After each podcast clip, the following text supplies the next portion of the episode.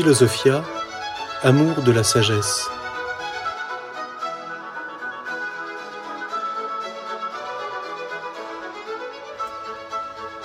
L'histoire de la philosophie.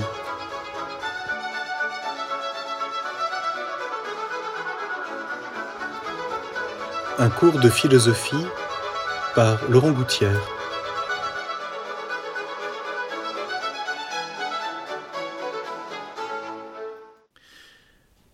La deuxième grande période qu'il faut regarder d'une façon assez rapide pour bien comprendre cette histoire de la philosophie, c'est cette confrontation, on pourrait dire cette rencontre, mais une rencontre qui s'est faite euh, progressivement, peut-être parfois avec difficulté, entre le christianisme et la philosophie, principalement la philosophie grecque, mais aussi à travers son, la transmission de la pensée grecque par les latins, notamment le rôle de Cicéron.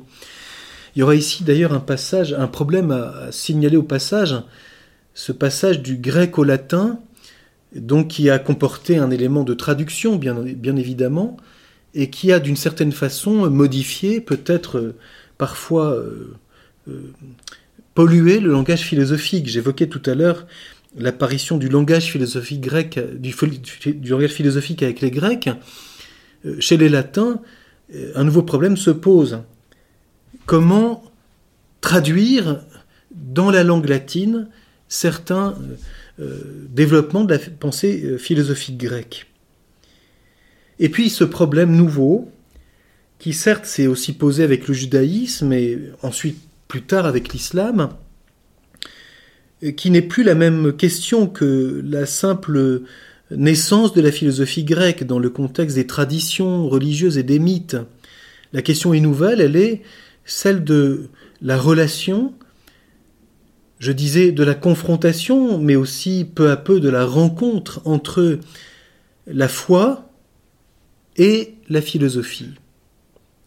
Si la philosophie s'est voulue d'abord critique par rapport aux traditions religieuses grecques, en introduisant le logos dans des éléments d'ordre mythique, quand il s'agit de la foi, c'est une toute autre problématique.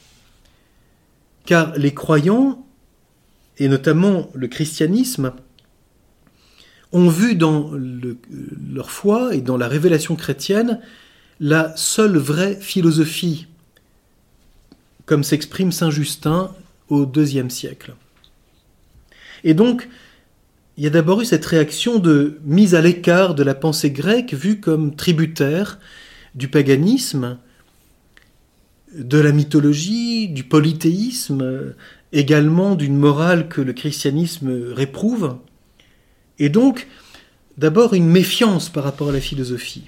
Mais il faut bien comprendre que ceci présuppose une rencontre qui historiquement s'est d'abord faite d'une façon très concrète, et c'est le fameux texte de Saint Paul à Athènes dans les Actes des Apôtres, où Saint Paul arrivant à Athènes, rencontre des philosophes stoïciens et épicuriens. Et on connaît le fameux discours de Saint Paul à l'Aréopage, que j'aimerais vous relire, parce qu'il est vraiment, on pourrait dire historiquement, euh, dès l'âge apostolique, la première rencontre dont nous avons trace entre un apôtre tenant de la foi et de la révélation chrétienne, et la tradition philosophique grecque, qui certes est déjà dans euh, sa grande maturité, on pourrait dire, déjà elle tend vers son déclin, mais elle est encore vivace. Nous sommes au tout début de l'ère chrétienne. Bien sûr, ensuite, il y aura aussi, je dis cela au passage, la présence apostolique à Éphèse, à travers notamment Jean, à Rome, à travers Pierre et Paul, donc dans le lieu même du pouvoir de l'Empire romain, qui fait même que selon certaines légendes, euh, Saint Paul aurait correspondu avec Épictète. Il ne faut pas oublier que Épictète enseigne à Rome au moment où Saint Paul arrive à Rome. Ils sont contemporains. Se sont-ils rencontrés? Ont-ils pu parler? Euh, L'histoire ne le dit pas. Mais de facto, c'est dans le contexte de la philosophie stoïcienne telle qu'elle est transformée et vécue euh, à Rome, euh, où on parle grec, la langue de la culture, et où la langue du pouvoir est le latin, que Saint Paul commence sa prédication à Rome. Quant à Éphèse, on se souvient dans les actes des apôtres de la révolte des orfèvres, qui, euh, mécontents de la chute de leur commerce à cause de la prédication de Saint Paul, produisent une émeute dans le théâtre de. Mais lisons d'abord ce texte de, des actes des apôtres. Tandis que Paul, c'est donc aux actes des apôtres au chapitre 17, verset 16. Euh, Tandis que Paul les attendait à Athènes, son esprit s'exaspérait en lui-même au, spectacle de cette ville toute remplie d'idoles. Il discutait donc à la synagogue avec les Juifs et ceux qui adoraient Dieu, et sur l'agora chaque jour avec les passants. C'est intéressant de remarquer au passage que quand le christianisme arrive dans des villes qui sont, euh, font partie certes de l'influence de l'Empire romain, mais qui sont d'une autre culture, il y a déjà la présence du judaïsme, la synagogue des Juifs. Et partout où Saint Paul est allé dans ses voyages, il va à la synagogue pour parler de l'Évangile. Mais il rencontre aussi la culture dans laquelle le judaïsme s'est inscrit, dans le monde dit païen de l'époque, c'est-à-dire la culture grecque, et le lieu du pouvoir de l'Empire romain, dans les différentes provinces de l'Empire, jusqu'à Rome et même jusque dans l'Occident. Selon la tradition, Saint Paul est allé jusqu'en Espagne et le judaïsme est également installé dans la province romaine d'Espagne. Il discutait donc à la synagogue avec les juifs et ceux qui adoraient Dieu et sur l'agora chaque jour avec les passants. Et des philosophes, épicuriens et stoïciens s'entretenaient avec lui. Certains disaient Que peut bien vouloir dire ce picoreur? D'autres on dirait un prêcheur de divinité étrangère, parce qu'il annonçait Jésus et la résurrection. On voit donc bien la problématique. La prédication de l'Évangile confrontée à une culture qui n'est pas celle dont le christianisme est premièrement issu, à savoir le judaïsme, mais la culture grecque et l'Empire romain. Donc, la confrontation de la prédication de l'Évangile avec une tradition philosophique héritée de toute la Grèce antique, et principalement évidemment à Athènes, c'est emblématique.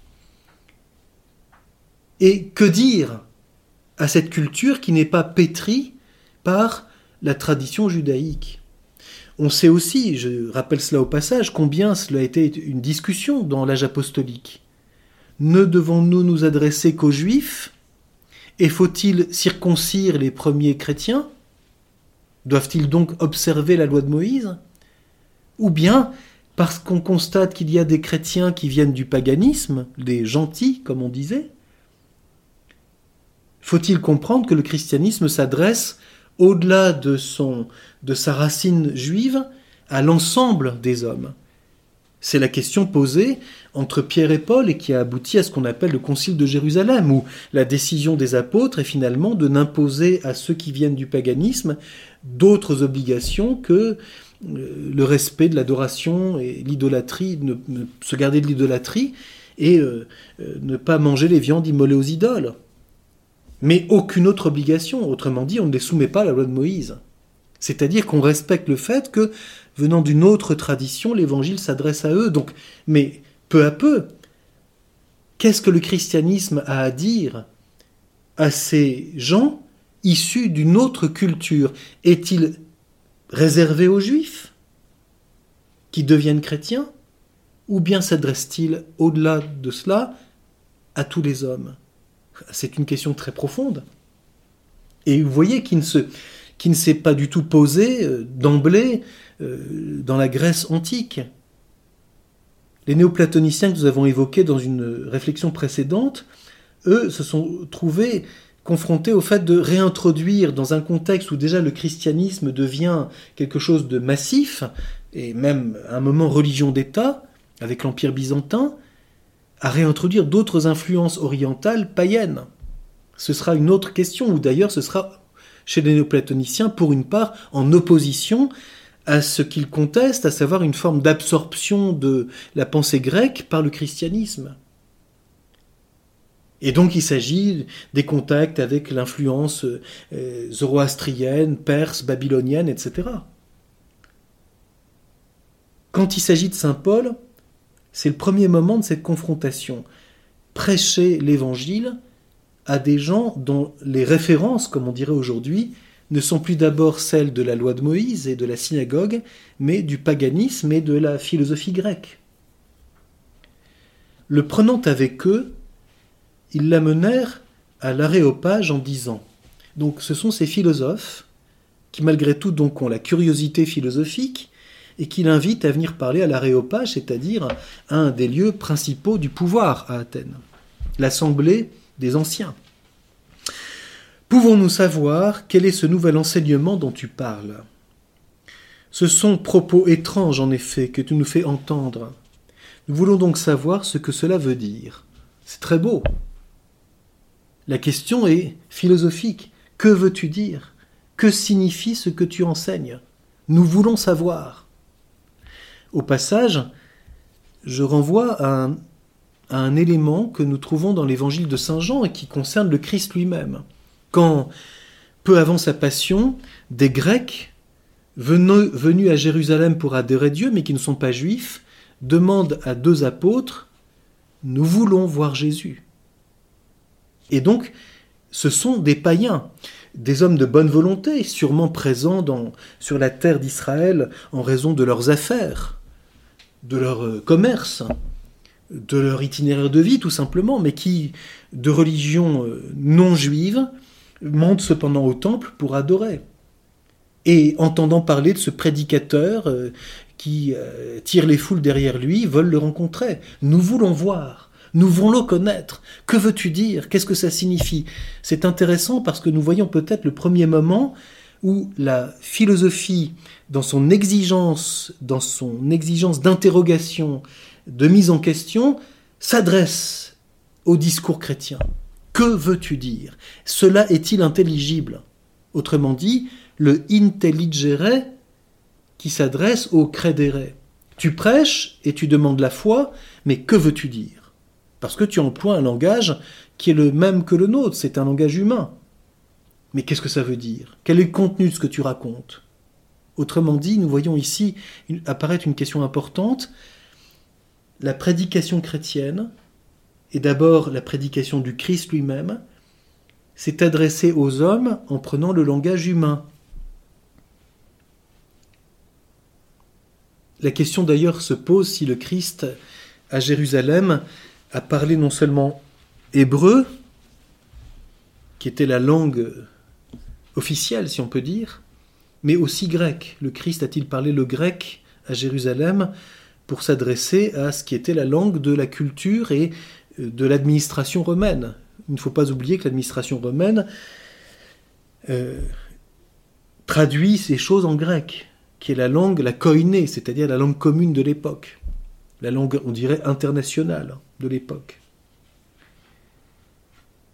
Donc, question d'hommes de bonne volonté qui s'adressent à Paul, qui prêche un enseignement nouveau, et ils veulent comprendre.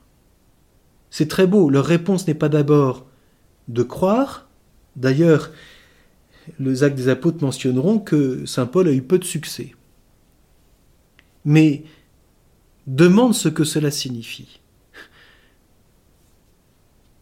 Tous les Athéniens et les étrangers résidents n'avaient d'autre passe-temps que de dire ou d'écouter la dernière nouvelle. C'est extraordinaire. On voit bien ce que c'est qu'Athènes ici, hein. la curiosité grecque, et même l'amour euh, de la parole. L'agora, c'est le lieu où on parle, et puis l'aréopage, le lieu où on discute en vue de la démocratie. Il n'y avait pas d'autre passe-temps que de dire ou d'écouter la dernière nouvelle. Donc voilà quelque chose de nouveau, c'est l'événement du jour. Euh, qu'est-ce qu'il veut dire? Donc ça attire la curiosité. Vous voyez, c'est pas du tout la même réaction que quand Paul s'adresse à la synagogue. Est-ce que ce que tu dis est conforme à la loi de Moïse ou pas, etc. C'est pas la même chose du tout. Debout au milieu de l'aréopage, Paul dit Athéniens, je vois qu'en tout vous êtes les plus religieux des hommes. Parcourant en effet votre ville et considérant vos monuments sacrés, j'ai même trouvé un autel qui portait l'inscription à un Dieu inconnu. Eh bien, ce que vous adorez sans le connaître, c'est ce que je viens, moi, vous annoncer. Le Dieu qui a fait le monde et tout ce qui s'y trouve, lui qui est le Seigneur du ciel et de la terre, n'habite pas dans des sanctuaires faits à la main, il n'est pas non plus servi par des mains humaines, comme s'il avait besoin de quoi que ce soit, lui qui donne à tous la vie et le souffle et toutes choses. D'un seul être, il a fait tout le genre humain, pour qu'il habite sur toute la face de la terre, établissant des temps prescrits et les limites de leur habitat, pour qu'ils cherchent Dieu, si toutefois en tâtonnant, ils peuvent le trouver, encore qu'il ne soit pas loin de chacun de nous. Car c'est en lui que nous avons la vie, et le mouvement et l'être, tout comme l'ont dit certains de vos poètes, car de sa race aussi nous sommes. Ainsi donc, étant de la race de Dieu, nous ne devons pas croire que la divinité soit semblable à de l'or, ou de l'argent, ou de la pierre, travaillée par l'art et la pensée de l'homme. Voici donc que, fermant les yeux sur les temps de l'ignorance, Dieu annonce maintenant aux hommes d'avoir tous et partout à se repentir, parce qu'il a fixé un jour où il va juger le monde avec justice, par un homme qu'il a établi et accrédité auprès de tous en les ressuscitant d'entre les morts. En entendant parler de résurrection des morts, les uns se moquaient, les autres dirent Nous t'entendrons là-dessus encore une autre fois. C'est ainsi que Paul sortit du milieu d'eux. Mais quelques hommes se joignirent à lui et embrassèrent la foi, parmi lesquels Denis l'Aréopagite, une femme du nom de Damaris et d'autres avec eux.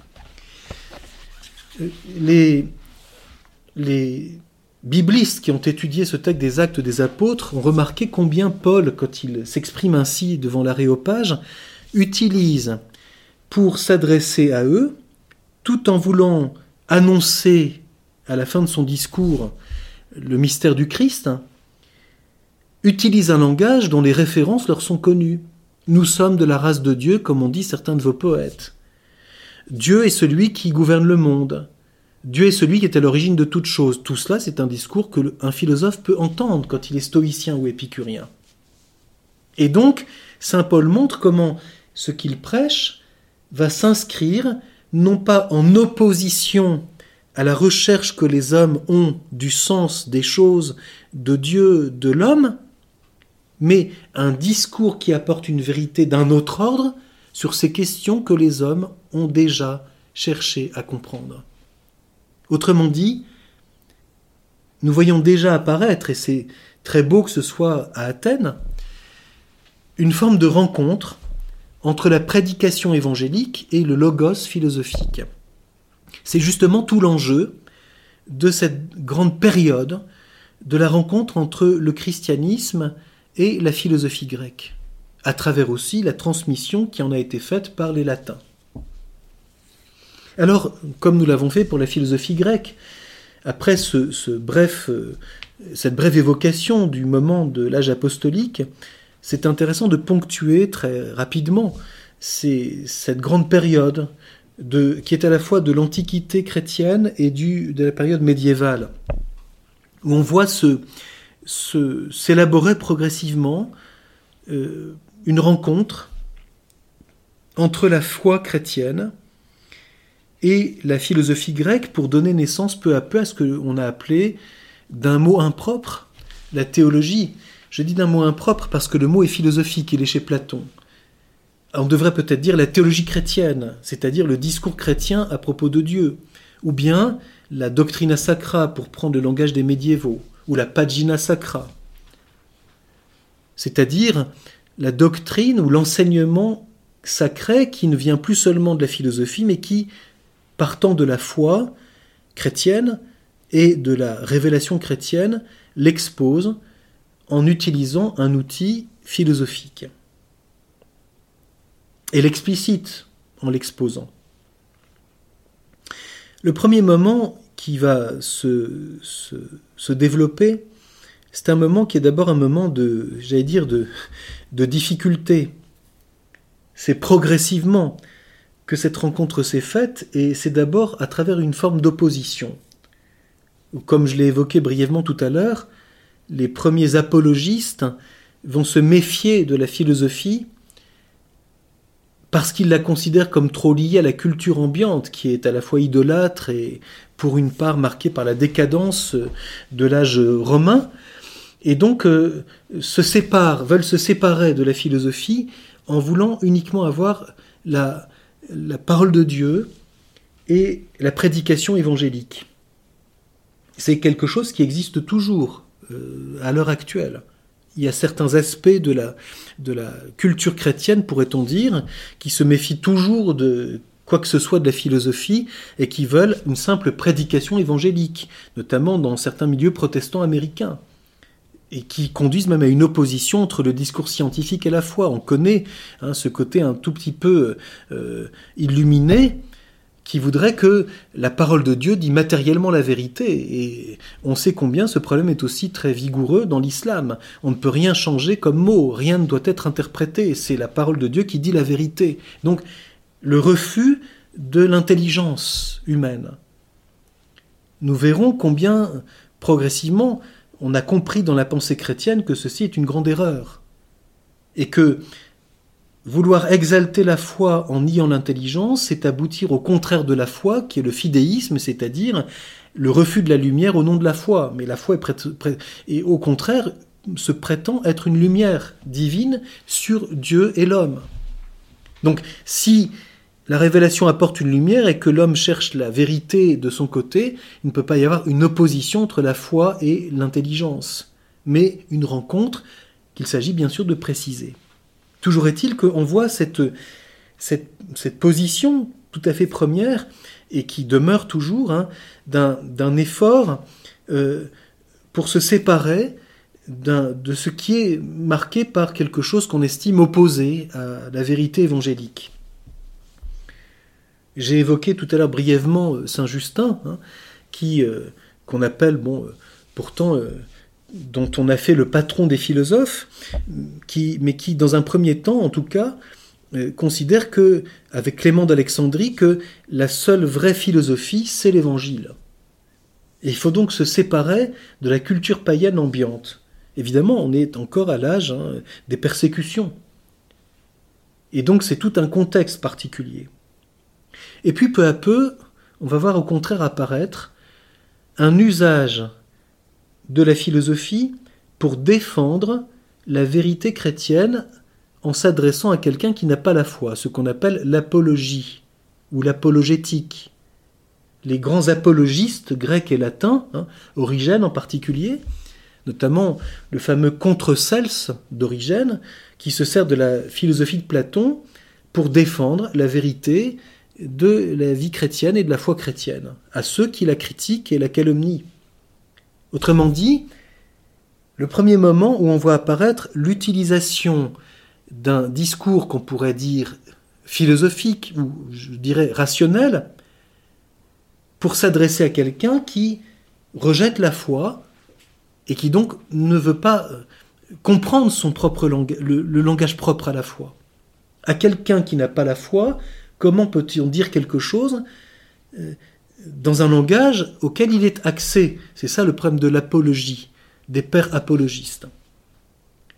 Et donc, ça va être aussi dans un effort intellectuel en lisant l'écriture et en étant à l'écoute de la parole de Dieu, voir aussi comment on peut montrer sa cohérence. La révélation comporte une cohérence à la fois interne, alors qu'elle a des contradictions apparentes, elle, énonce aussi des, affirmations qui semblent étranges à quelqu'un qui est un tout petit peu intelligent.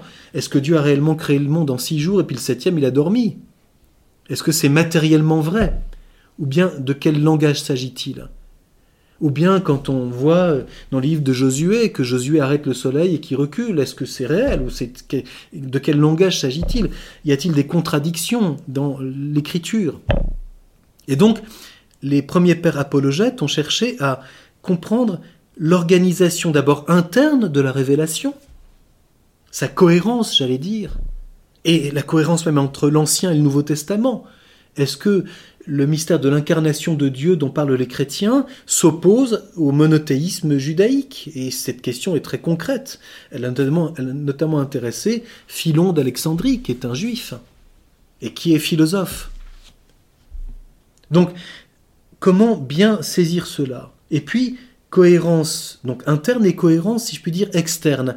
Est-ce que ce que la révélation euh, nous donne, donne aux hommes, est cohérent, peut être en, relation avec ce qui est intelligible et intelligent du point de vue humain? Autrement dit, est-ce que la foi s'oppose à l'intelligence humaine? Plus tard, le débat, c'est est-ce que la foi s'oppose à la science? Mais ça commence en philosophie.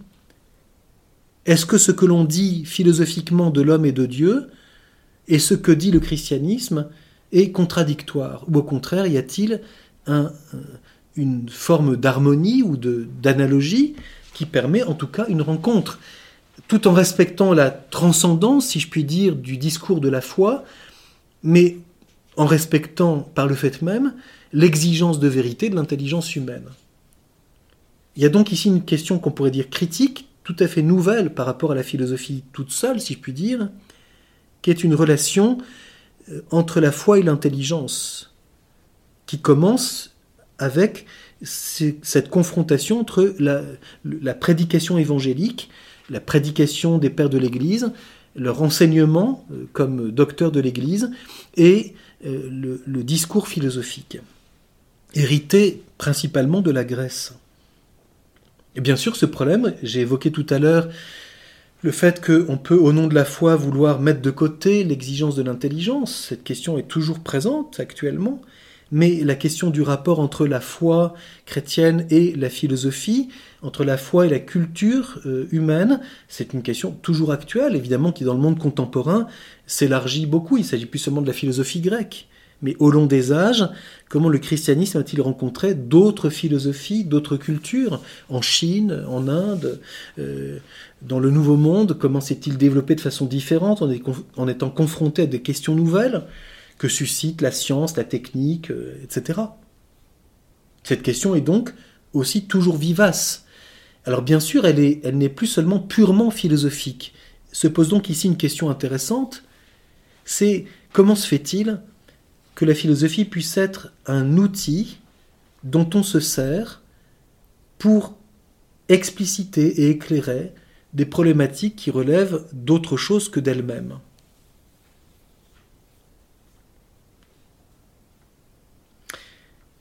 Peu à peu ensuite, on arrive, comme on l'a vu pour la philosophie grecque, on, arrive chez les pères de l'Église à des grands sommets. En particulier, j'évoque ici la figure de Saint Augustin, qui est quand même la première grande synthèse, on pourrait dire, entre la philosophie que Saint Augustin a connue à travers euh, l'enseignement qu'il a reçu, euh, et à travers principalement évidemment la culture latine, et saint Augustin, n'oublions pas, est d'abord un rhéteur qui connaît parfaitement Cicéron, mais Cicéron est quand même le premier introducteur dans le monde latin de la pensée grecque. Donc saint Augustin a, connu tout un élément de la culture et de la philosophie grecque à travers sa transmission par les rhéteurs latins. Et saint Augustin fait la première grande synthèse. Pour le coup, chez lui, philosophie et théologie sont euh, totalement imbriquées quelque part. Et on sait l'influence, saint Augustin par lui-même dans ses confessions, qu'a eu sur lui la pensée platonicienne. En disant combien Platon a été marquant dans son itinéraire de vie, et comment à un moment, au nom de sa foi chrétienne, il ne peut pas accepter certaines propositions platoniciennes. En particulier sur le problème du mal, on sait que le premier, Saint Augustin, a refuser de considérer que le mal était une substance. C'est le premier qui considère que le mal est un désordre. Et donc, en faisant cela, Saint Augustin rejette la pensée de Platon sur cette question. Mais bien sûr, Saint Augustin a été très marqué par les réflexions de Platon sur l'âme, sur Dieu, sur euh, l'origine des choses. On voit donc que les premières influences philosophique que le christianisme a rencontré, c'est l'épicurisme, le stoïcisme, le néoplatonisme, puis peu à peu la redécouverte de la, pensée, platonicienne. En particulier, j'évoque ici le dialogue de Platon, le Timée, qui parle de la création du monde et qui montre l'ordre du monde, selon Platon, on sait que le Timée a été commenté pendant des siècles par toute la culture antique, aussi bien néoplatonicienne que chrétienne. Il y a des commentaires médiévaux du Timée de Platon. Et donc, ces œuvres ont traversé les siècles en étant une source de réflexion et de, mise en œuvre peu à peu de la théologie chrétienne. Apparaît ensuite euh, quelque chose de très important, je dirais à partir du XIe siècle à peu près, XIIe siècle, un nouvel effort de la pensée chrétienne et dans son utilisation de la philosophie, avec ce que l'on a appelé l'apparition de la pensée scolastique. Mais faisons attention, la scolastique dans ses points de départ, notamment chez euh, Saint Anselme, puis Abélard, Saint Bernard, et ensuite peu à peu les, les écoles théologiques médiévales, on pense à l'école des Victorins, puis peu à peu, euh, euh, avec les ordres mendiants, l'école franciscaine, l'école dominicaine, bon, tout cela peu à peu s'explicite. Se, la scolastique, dans son point de départ, c'est tout simplement la naissance d'un élément plus scolaire ou plus organisé de la pensée philosophique au service de la foi euh, à travers la naissance des universités. Et avant l'université, dans ce qu'on a appelé les écoles monastiques, c'est-à-dire avec la vie monastique qui peu à peu se développe en venant d'Orient, puis ensuite en, Europe occidentale avec l'influence de la, règle de Saint Benoît, les monastères deviennent des foyers de culture et donc qui qui gardent et transmettent l'héritage de la pensée antique, à travers un, discours qui est d'abord monastique et théologique, qui consiste essentiellement dans des commentaires bibliques. Dans ces commentaires bibliques, puis dans peu à peu une réflexion théologique sur des questions que pose l'Écriture, on voit apparaître une théologie qui peu à peu s'organise et qui au moment où elle devient plus, plus, euh, elle met en œuvre de façon plus explicite l'influence de l'outil philosophique, s'organise d'une façon plus, euh, plus euh, équilibrée, et non pas seulement dans l'exposition des livres bibliques. Et c'est dans ce contexte que vont naître peu à peu les universités médiévales, qui, ne l'oublions pas, sont des œuvres ecclésiastiques au point de départ. Nous sommes, nous, habitués à des universités d'État, mais au point de départ, l'université naît comme euh, quelque chose qui relève de l'influence de l'Église, c'est-à-dire qui, qui invente ce lieu de formation où, euh, selon le quadrivium et le trivium, c'est-à-dire le parcours que l'on faisait pour se former, à travers la grammaire, la rhétorique, la philosophie, les mathématiques, etc., et dont le sommet était la théologie. La théologie vue comme la, la reine de toutes les sciences. Et c'est peu à peu qu'on voit apparaître ces, grands sommets que vont être les grands théologiens médiévaux. Saint Anselme, évidemment, est quelqu'un de très important dans ce point de vue, qui reste encore dans le cadre monastique. Et puis, on voit apparaître au siècle suivant, au XIIIe siècle, on voit apparaître les grands théologiens médiévaux, Saint Albert le Grand, Saint Thomas d'Aquin, Saint Bonaventure, etc. Et puis, euh, toutes ces querelles, avec notamment un élément tout à fait important qui est la redécouverte d'Aristote et l'apport de la philosophie d'Aristote à l'œuvre théologique, où ici, bien évidemment, nous y reviendrons, Thomas d'Aquin aura une influence tout à fait particulière.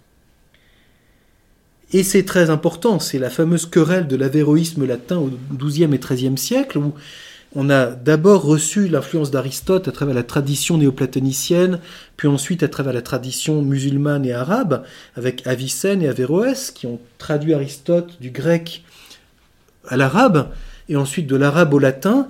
Il y a donc les fameux, textes d'Avicenne euh, qui sont euh, euh, en arabe et en latin, et c'est comme ça que peu à peu on, connaît Aristote, bien qu'Aristote ait aussi été traduit dans la tradition monastique euh, chrétienne, et aussi à travers euh, justement la culture arabe dans ce milieu des chrétiens vivant dans le monde arabe et qui ont transmis euh, des éléments de la pensée grecque, en particulier la médecine grecque, etc. Mais c'est tout un problème qu'il faut étudier. Toujours est-il que ça apporte une querelle au Moyen Âge et que la question se pose très concrète. qu'est-ce que euh, l'apport de cette philosophie dite nouvelle, la redécouverte d'Aristote, apporte de nouveau à la réflexion théologique?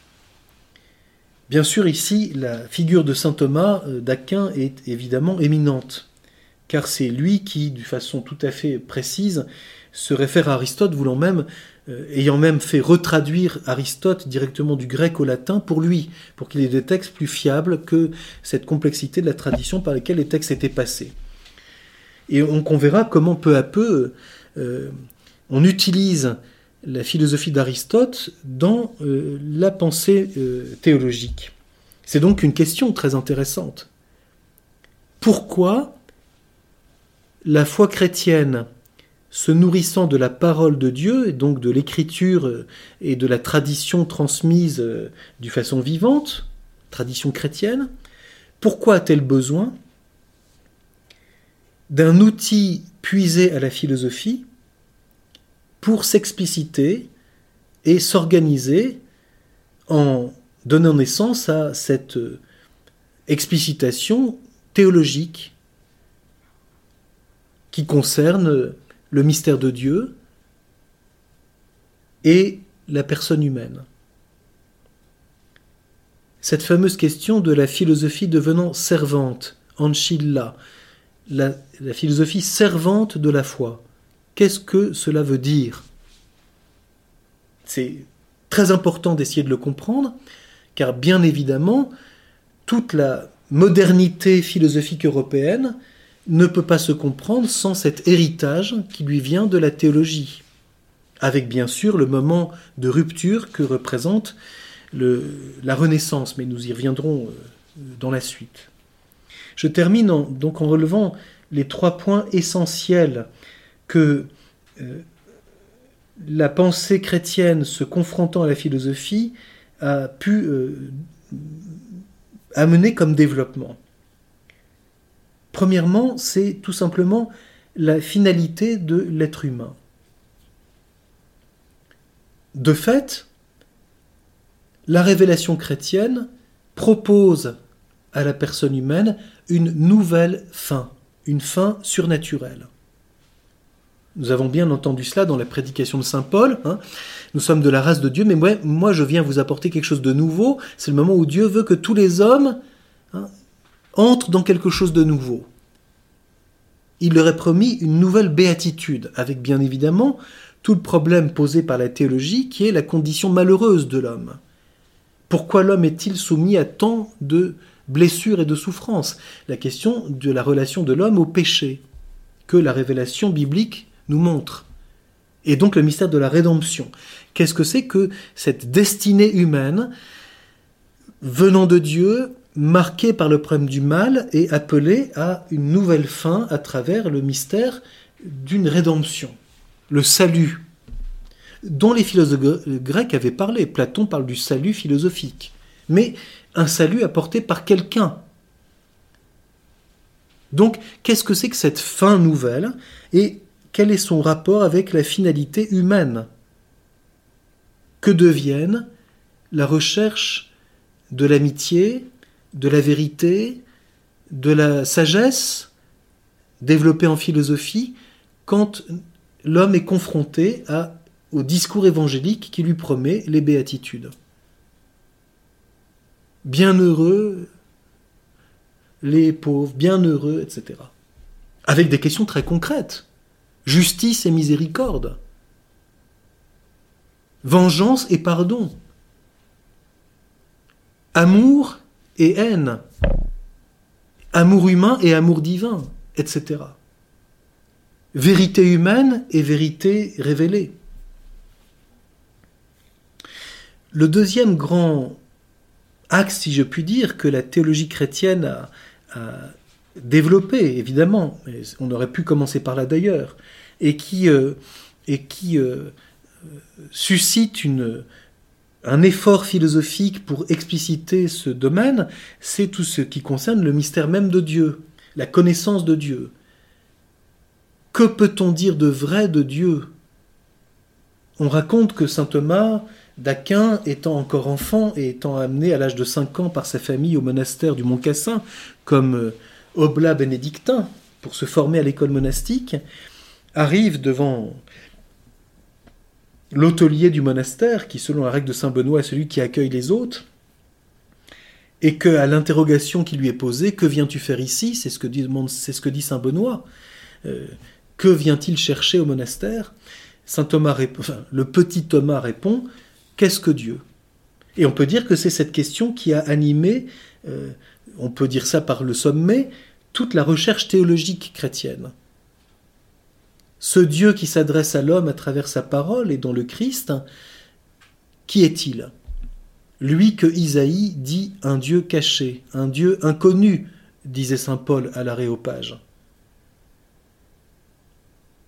La vérité philosophique au sujet de Dieu est-elle contradictoire avec la vérité de la foi au sujet de Dieu? C'est le problème notamment que posera Thomas d'Aquin dans sa fameuse Somme contre les gentils, qui confronte les vérités sur Dieu telles que la philosophie peut la dire et les vérités que la foi chrétienne enseigne au sujet de Dieu. Et enfin, dernier grand problème, on pourrait dire, que la, révélation chrétienne a, fait mûrir dans la réflexion philosophique, c'est tout le problème de la personne, dont on a vu qu'il apparaît dans le langage philosophique chez les stoïciens, mais bien évidemment le christianisme a mûri cette question, notamment à cause de, j'allais dire, de la contre-culture que le christianisme a apportée au début de son expansion en s'opposant à l'esclavage en s'opposant à la différence entre les Grecs et les Juifs, en s'opposant à la, à la, distinction entre l'homme et la femme comme euh, étant vue comme une infériorité. On connaît le fameux texte de Saint Paul, il n'y a plus ni juif ni grec, ni homme ni femme, ni grec ni barbare, vous êtes tous un dans le Christ. Donc autrement dit, un discours qui s'adresse à l'homme au-delà des diversités sociales, euh, historiques, culturelles, et qui oblige à mûrir la réflexion sur qu'est-ce que c'est vraiment que l'être humain. Quelle est sa dignité, puisque le Christ et Dieu s'adressent à lui en personne. Et donc, il est certain que la dimension personnelle, et donc aussi la dimension de communion interpersonnelle, a été mûrie par le christianisme et donc a obligé à élaborer, grâce à l'outil philosophique, une réflexion plus profonde. Et donc par le fait même aussi aura d'immenses répercussions à travers la confrontation de l'Église et des institutions politiques humaines sur la place de la communauté humaine et la communauté qu'est l'Église. Autant de problèmes qui ont mûri d'une façon nouvelle le sens de l'homme. Alors nous pourrons, euh, évidemment, c'est un immense chantier, euh, faire quelques incursions, euh, si l'avenir se dessine, sur toute cette période de la rencontre entre le christianisme et la philosophie.